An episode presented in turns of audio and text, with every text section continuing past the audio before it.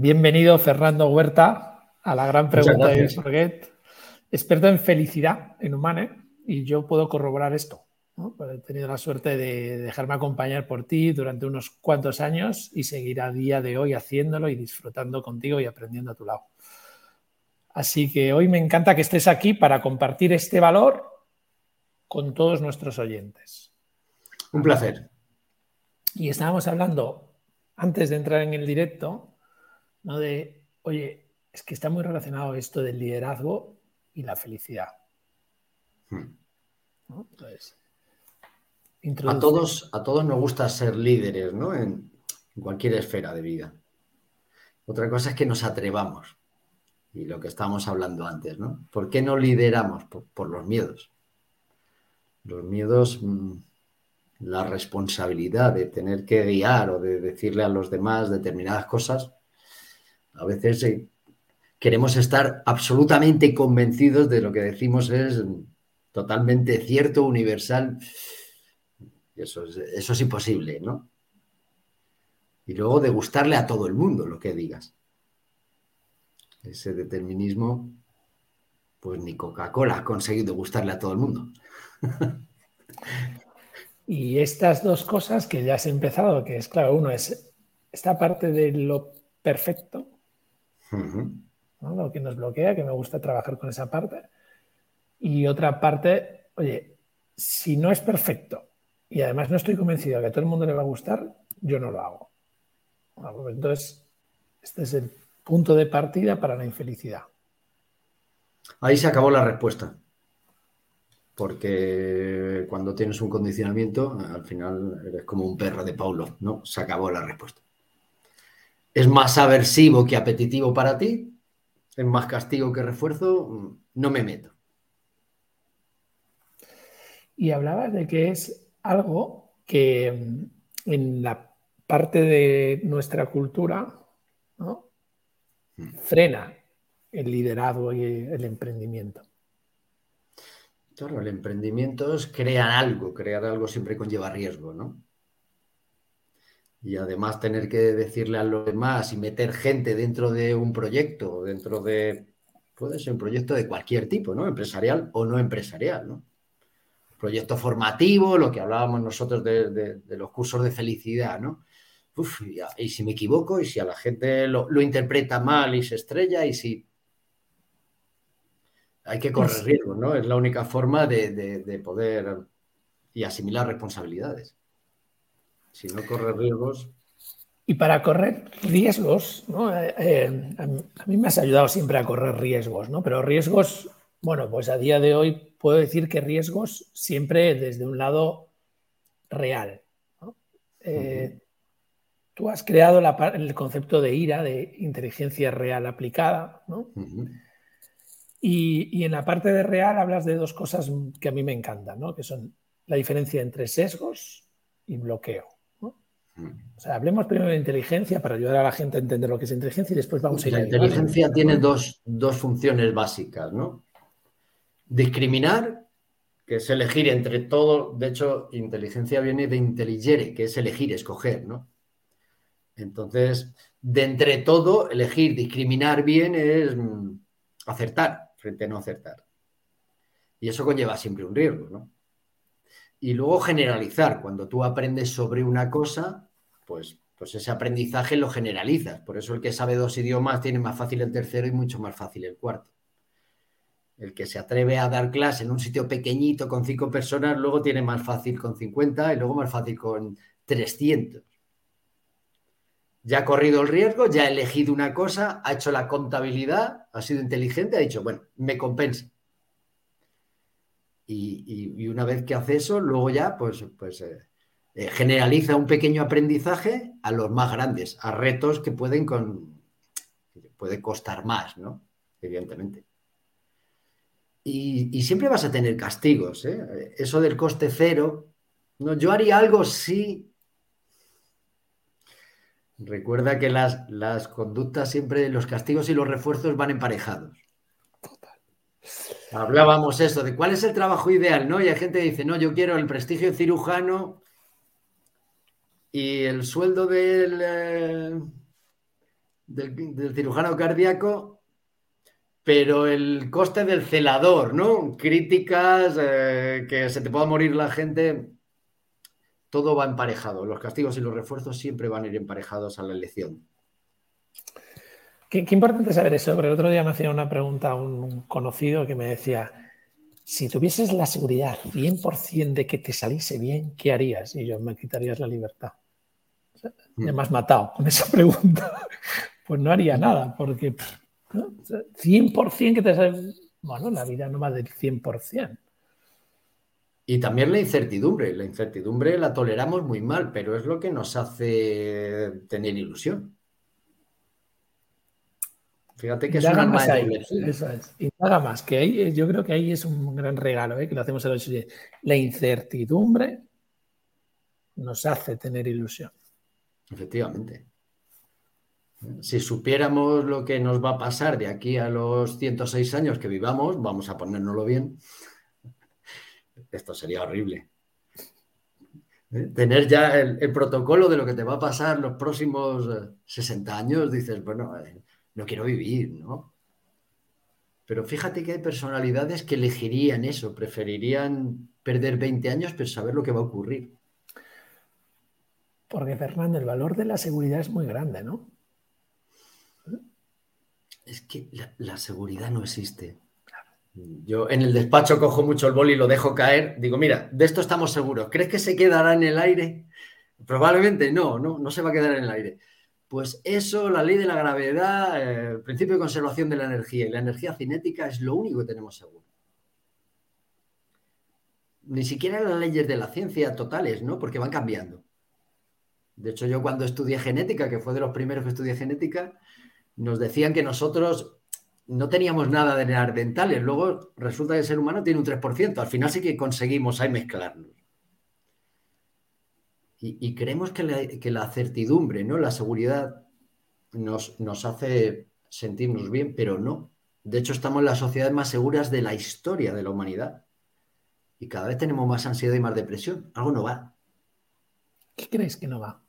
¿Por qué la gente no lidera más su, propia vida? O sea, porque fíjate hasta qué punto, dime que no va, ¿eh? Y, que lo escuchen los oyentes, porque hasta qué punto yo escucho ya, ¿no? Como madres y padres, incluso en los entornos familiares, decir, no, no, es que no le voy a decir por dónde tiene que ir.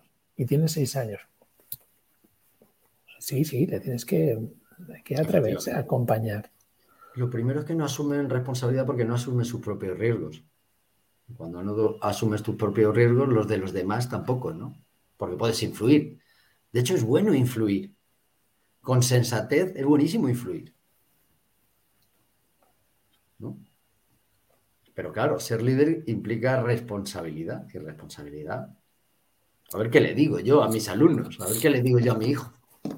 Justo hablaba ayer con, en otra gran pregunta con Almudena y salían estas dos palabras, ¿no? Para ella liderar, decía, es influenciar. Y yo decía, y además a mí lo que yo te puedo contar de mi experiencia es que cada vez potencia más mi responsabilidad individual. O sea, yo sé que con mi responsabilidad individual, incrementándola, influyo en los otros. Es que cuanto más responsabilidad, más influencia a los demás y en ti mismo. Por eso es bueno dejarse guiar en responsabilidad y en liderazgo. Cuanto más criterios científicos, mejor, para no patinar y para no dañar. Hay que tener mucho cuidado con lo que se dice. Eso también es importante, ¿no? Hay gente que lidera y dice unas cosas eh, en mi profesión que, hay que tener mucho cuidado porque puedes dañar. La responsabilidad implica eso, hacer mucho bien, pero también hacer mucho mal. Entonces, cuidado con lo que le dices a la gente. ¿Cómo patinar menos? ¿Cómo tener más criterio? Pues dejándose llevar por la ciencia. Cuanto más científico, más corroborado es algo y más comprobado está que te hace bien, mejor arriesgarse a inventarse cosas que sepas que pueden fastidiar. Yo en eso soy muy prudente en lo que digo. Lo que digo está verificado, demostrado, apoyado, porque puedes, puedes hacer mucho bien, pero también puedes fastidiar, ¿no? Fastidiar. Lo que pasa es que a veces intentamos los líderes controlar la interpretación de los demás demasiado y eso ya es, eso puede pesar mucho te puede arrastrar, ¿no? hay mucho sentimiento de, en esa parte, yo, yo creo que esto es otro punto, ¿no? Y es, se habla mucho de lo de influenciar, pero para bien o para mal, ¿no? Entonces, me gusta la parte de la mirada de la ciencia, de la data, de, o sea, vamos a, incluso vamos a poner data de por medio y después la capacidad de inteligencia real aplicada de interpretar bien esa data y saberla aplicar correctamente, ¿no? Desde una mirada muy clara. Yo creo que a mí hay un valor que también me ayuda mucho a seguir tomando decisiones, que es el, el respeto, desde la empatía y la asertividad. Son respeto entendido desde ahí, no desde bueno, yo voy a tomar esta decisión, sé que con esto vienen unos cuantos más, ¿no? Efectivamente. ¿Cómo le impacta a ellos? Empatía y cómo lo comunico de tal manera que, se, que estén integrados. Claro, lo que pasa es que el impacto va a depender mucho del programa cultural de cada uno. Correcto. Y como el programa cultural de la puerta A B del mismo bloque, incluso en el mismo país, cambia, lo que para uno es maravilloso, para el otro puede ser horrible. Explica un poco más esto, Fernando, de la parte de la eh, PNL cultural, ¿no? Porque la inteligencia real aplicada se divide en PNL genética, PNL cultural y PNL patológica, ¿no? Y está muy, muy en boga ahora lo de la parte cultural y el cambio cultural de las organizaciones. ¿Qué es la programación neurolingüística cultural? Pues es todo lo que aprendemos desde que somos pequeños, desde que nos enseña a tomar el biberón de una forma u otra, el colegio, los medios, los compañeros, mis experiencias vitales, todo lo que sea aprendizaje es programa cultural. Por eso hay tantas diferencias interindividuales, ¿no? Y luego ya entre países. Tendemos a tener un bloque de pensamientos comunes dentro de un país de lo que es bueno, es malo, es regular, lo que nos hace feliz, infeliz, que luego muchas veces es falso. Y en el país de al lado, hace 50 años, pues era completamente diferente. Ahí lo importante es cuestionar todos los datos que tenemos de la cultura. Lo que pasa que nos, nos cuesta mucho. Y cuestionarlos científicamente. Yo insisto en lo mío. ¿eh? Eh, los sanitarios, ya sabes, los psicólogos. Total el cuestionamiento siempre tiene que ser un cuestionamiento científico, porque si no nos vamos a, caos, a locuras de, datos que, eso, que pueden dañar mucho individualmente o a un grupo o a una sociedad. Claro, porque la parte científica te navegas mucho en el caos, porque cuando estás en investigación navegas mucho en el caos y necesitas mucho orden, que es ese rigor científico para navegar ese caos. Claro, sobre todo para transmitirle a los demás. Al final, cuando tú haces de coaching o de, coach o de, psicólogo, lo que dices tiene que ser muy parecido a lo que dice un médico. Si, tienes llagas en la boca, toma vitamina C porque, porque te va a venir bien, pero, pero tiene que estar comprobado que la vitamina C es buena, ¿no? Si dices algo porque te lo imaginas o tú crees que es bueno, ah, eh, lo que hablábamos puede, puede fastidiar bastante a la población. Entonces, conviene tener ahí un buen, una buena estructura, un buen esqueleto que te va a hacer guiar, guiar, que te va a guiar y te va a hacer crear dentro de, de algo sólido, algo serio, algo que va a facilitar a los demás, que va a ayudar, que va a venir bien, ¿no? Y tú que tienes la suerte de acompañar a 60 personas cada mes, ¿no? Yo he acompañado desde hace 28 años unas 1.800, lo tengo más o menos calculado. Dentro de esa parte, eh, ¿cuáles son esos conflictos más grandes que tienen los líderes de las organizaciones? ¿Cuáles son esas ansiedades que más se repiten? Pues normalmente tienen mucha presión por la celeridad del éxito de su empresa, sea suya o sea trabajando para otro, ¿no? Y eso muchas veces les impide ver, les impide ver bien. tener a veces, ya sabes tú que, hemos hablado muchas veces, que el que va corto normalmente se estrella. Y las sociedades cada vez van más a corto, en todo, ¿eh? En empresa, en política, en ir a corto, el que va a corto Yo me tomo dos galletas integrales y un té y me gustaría tomarme cuatro donuts fondant, pero sé que luego pesaría 98 kilos en breve. Total. Ir a corto, a tener refuerzo a corto, es tener siempre penalizaciones mayores a largo, ¿no?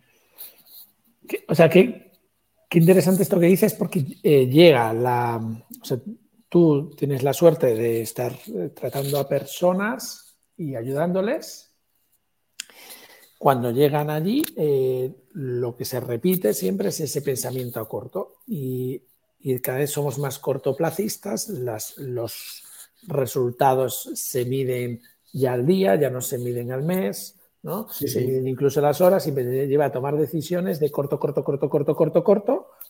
Y has dicho algo que a mí me encanta y entonces no ves bien. No, es imposible. Que no tienes una visión 360 de la realidad. Claro, es como si yo me preocupara más de, en un cliente mío de coaching o de, psicología clínica, no de lo que le está causando el problema, sino solo de quitar un síntoma. Eh, si solo quito el síntoma no soluciono nada, ¿no? Si una empresa vende mucho a corto plazo y a medio no vende nada, pues, pues no, no, nos vale de mucho, ¿no? Pero hay que aguantar el tirón ese de, en una empresa la presión de no vender aunque lo estés haciendo bien, o yo de que alguien sigue mm, sintiéndose mal y, tirando de mí de, oye, quiero sentirme mejor. si te vas a sentir mejor, pero vamos a hacerlo bien, porque si no, evidentemente, siempre que puedas obtener resultados a corto sin, sin mayores eh, pérdidas a largo, está bien. pero, pero siempre hay que hacer ese cálculo, ¿no? Siempre hay que hacer el cálculo de, hay tres métricas en la organización, Fernando, que a mí me, encanta tomar. La métrica corto para mí es el beneficio. Y está muy bien. La métrica medio es el NPS, es el nivel de recomendación de los clientes. Y la métrica a largo es la notoriedad de marca. La visibilidad, la autoridad. Y son tres métricas que ayudan mucho a tomar decisiones. Tú puedes uno o dos años perder beneficio por potenciar el nivel de recomendación de tus clientes. De decir, invierto más para dar mejor servicio y producto. Y al mismo tiempo eso que me ayuda a posicionarme y que cuando voy a competir contra otros, los competidores sean más grandes. Claro. estas tres dan un equilibrio. ¿Qué tres métricas podríamos poner de felicidad? Yo, la, primera es eso, es mirar la rentabilidad. Acuérdate que, hablamos de respuestas inteligentes y respuestas deficientes, ¿no? Las, respuestas inteligentes son las que los refuerzos son mayores que los castigos a, a medio y largo plazo, que es lo que estamos hablando, ¿no? La segunda cosa que es bueno guiarnos en felicidad, no guiarnos por los miedos y siempre por la motivación. Los miedos para el fuego, para el volcán, para el autobús, si me despisto en el paso de cebra, ahí están muy bien los miedos. Nos están salvando la vida. Son adaptativos, que es lo que llamamos miedos adaptativos.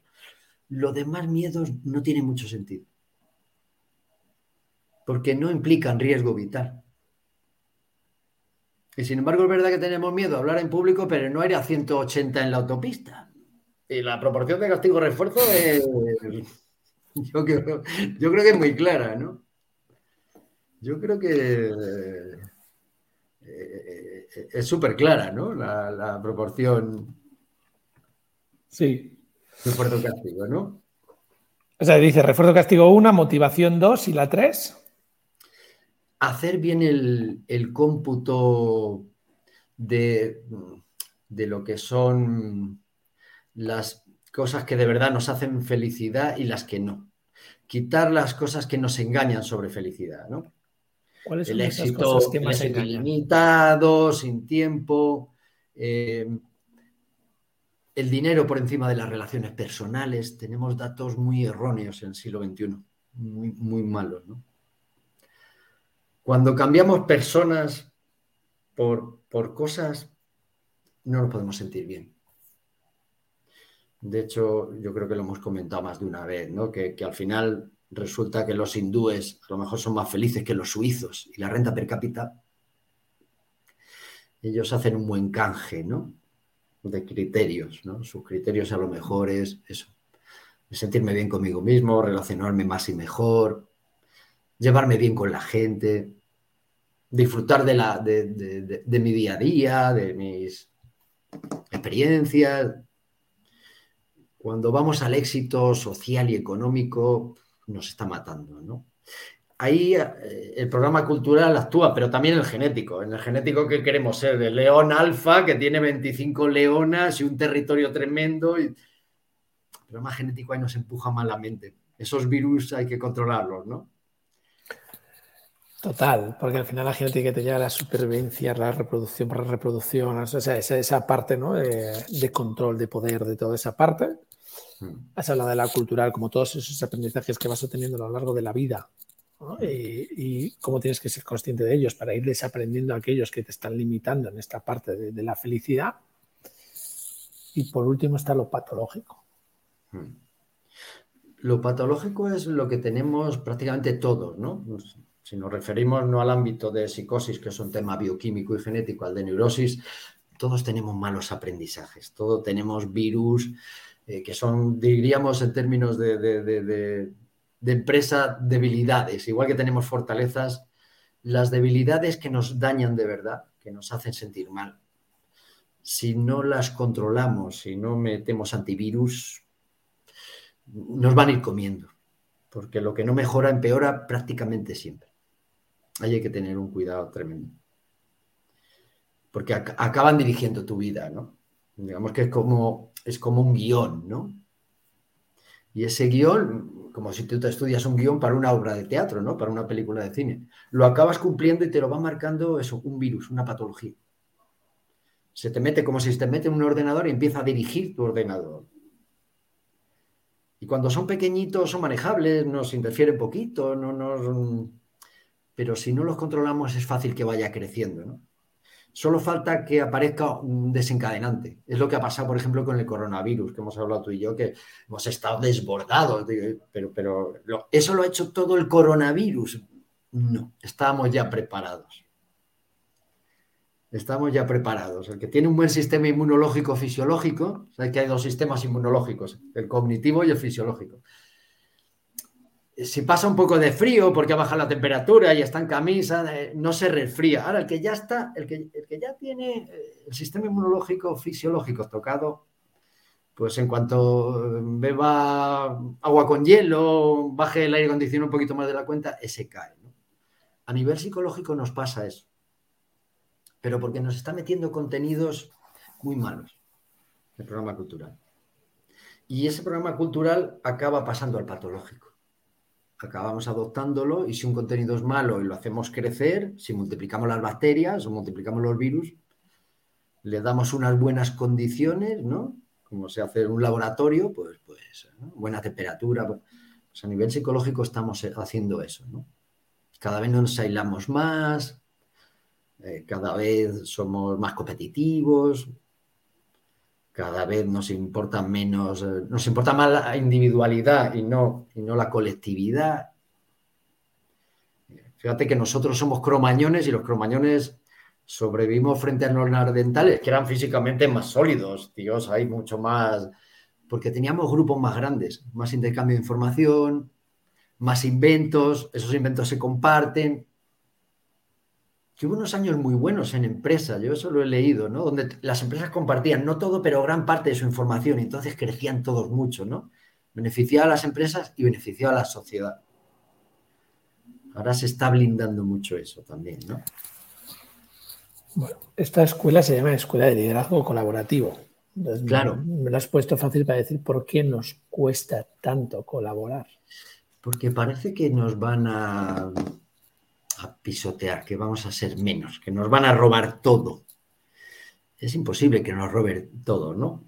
De hecho, un CEO de una empresa enorme, una multinacional que de estas que son casi unipersonales, que la ha creado alguien con todo, si ni siquiera él sabe bien todo lo que ha hecho a lo largo de tantos años, ni él, ¿cómo se lo van a robar a alguien si ni él lo siquiera lo sabe? tenemos mucho miedo de intercambiar información. Sin embargo, eso siempre nos enriquece, ¿no? A nivel empresarial y a nivel personal también. Si digo esto, van a saber mis cosas, pero, pero pasa en una familia, pasa en un grupo de amigos y las pueden utilizar en contra mía, ¿no? Esa suspicacia. Nos están haciendo muy suspicaces. Eso, la suspicacia, la defensividad mm, mal interpretada. Porque justo lo has dicho ¿eh? Eh, antes, ¿no? Y es esa parte del, miedo, ¿no? Ese, miedo irracional que te lleva a tener todos estos pensamientos, ¿no? Entonces, yo no comparto todo lo que sé. Eh, yo siempre cuento una anécdota. A mí sabes que el mundo de la venta, además, también me encanta, ¿no? Porque para mí conectar con mi valor, intercambiarlo con otro, generando ilusión, pues como, no me va a gustar. Ahora, si te llamas vender otra cosa, pues no, no me gusta, pero a eso me, parece maravilloso. Y, en esa parte, me acuerdo de un cliente que me, que me, dijo una vez, yo te compro porque no sé si me has contado todo lo que sabes, aún te queda más. Y siempre lo conto como anécdota para animar a la gente, tú comparte tu conocimiento. Yo me acuerdo que le contesté, hombre, hoy te he contado todo lo que sé, pero es que mañana voy a saber más. Claro. Me estás Siempre puedes aportar el aprendizaje continuo. Mira, una paciente ama de casa, muy maja, andaluza, me enseñó una, frase que, la sigo diciendo yo a mi gente, ¿no? Y me la quedé. Me dijo, es la frase de Salomón muriendo y de un niño aprendiendo. Fíjate si el sabio Salomón sabría, ¿no? Y está aprendiendo de un niño alguna conducta, alguna cosilla que le estaba enseñando, ¿no? Está muriendo ya de viejo de lo. A mí me enseña mucho mi gente, gente de todos los sectores, de todas las edades, es una maravilla, yo aprendo constantemente, ¿no? O sea que... Y eso forma parte de, de sentirse bien y de poder liderar, ¿no? Siempre tienes añadidos para ti y para los demás. Claro, porque tienes esa capacidad de escuchar, de comprender de muchos, de jóvenes, de, de, amas de casa, de, líderes, de, digamos... De sectores diferentes, de, tecnológicas, de, todo, ¿no? De energéticas, de... Abuelas. mucho para gente de empresas y claro. de, todos los tipos. Y a ti te nutren y además todo vale para todo, ¿no? Todo vale para todo y esa parte de conectarlo para después compartirlo ¿no? y devolverlo. Eh, y ahora, ¿y tú que tienes este pulso? Yo soy muy amigo del número 3, ¿vale? Entonces, ¿qué tres cosas necesitamos, ya llegando como al final de nuestro espacio, qué tres cosas necesitamos compartir con la sociedad para que sea más feliz? Pues yo creo que empezar a dirigirnos menos por ideologías del tipo que sea, ¿eh? Me da igual política, religiosa, respetando las ideas políticas, las religiosas. Sustituir un poco más de ciencia por ideología sería una cosa muy buena. Ver todo el mundo, los miedos que tienen y evaporarlos, los desadaptativos, porque sin miedos mm, Digo, con miedos no hay motivaciones y si no hay motivaciones no hay ideas. Y si no hay ideas, acabó, ¿no? El individuo, el liderazgo, y eso es fundamental, ¿no? Y luego lo que hemos hablado al principio, que no quiero que se me pase, el tema de la pereza. Tenemos un virus cultural, tú sabes, el judío cristiano y el grecolatino, que nos hace pensar que hacer cosas es más divertido, más feliz que no hacerlas la felicidad eh, depende mucho más de, no hacer nada que del número de actividades y científicamente es al contrario, ¿no? El número de actividades correlaciona con estado de ánimo. No te pongas 23 porque morirás, ¿no? pero algo moderado que tú puedas llevar bien.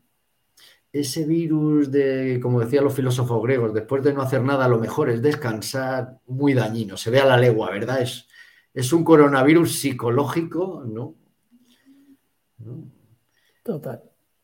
Y luego eso, el, castigo bíblico de que vivíamos en el paraíso sin hacer nada, nos caía todo el cielo, la temperatura, la comida, y, nos, penalizaron por pecar y ahora ya, pues ahora ya trabajar, ¿no? ¿Cómo estar de lunes?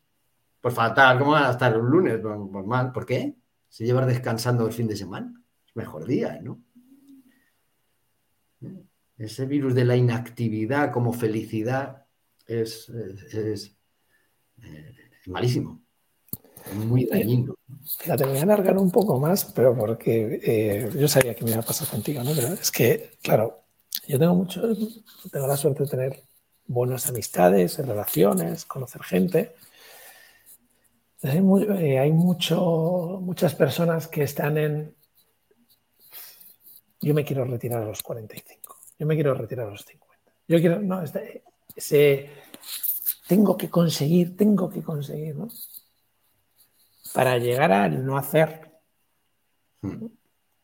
Para no hacer nada. Para no hacer nada. Entonces, creo que este es un regalo que hoy dejamos a todos los oyentes, ¿no? Que es, claro, es que el objetivo es no, no, no hacer nada. El objetivo es hacer cada vez lo que mejor se te da hacer, compartiéndolo con los demás y disfrutando, y haciendo que disfruten los demás. cuando haces algo que se te da muy bien es que lo disfrutas. O sea, es, es imposible que no disfrutes algo que se te da muy bien, ¿no?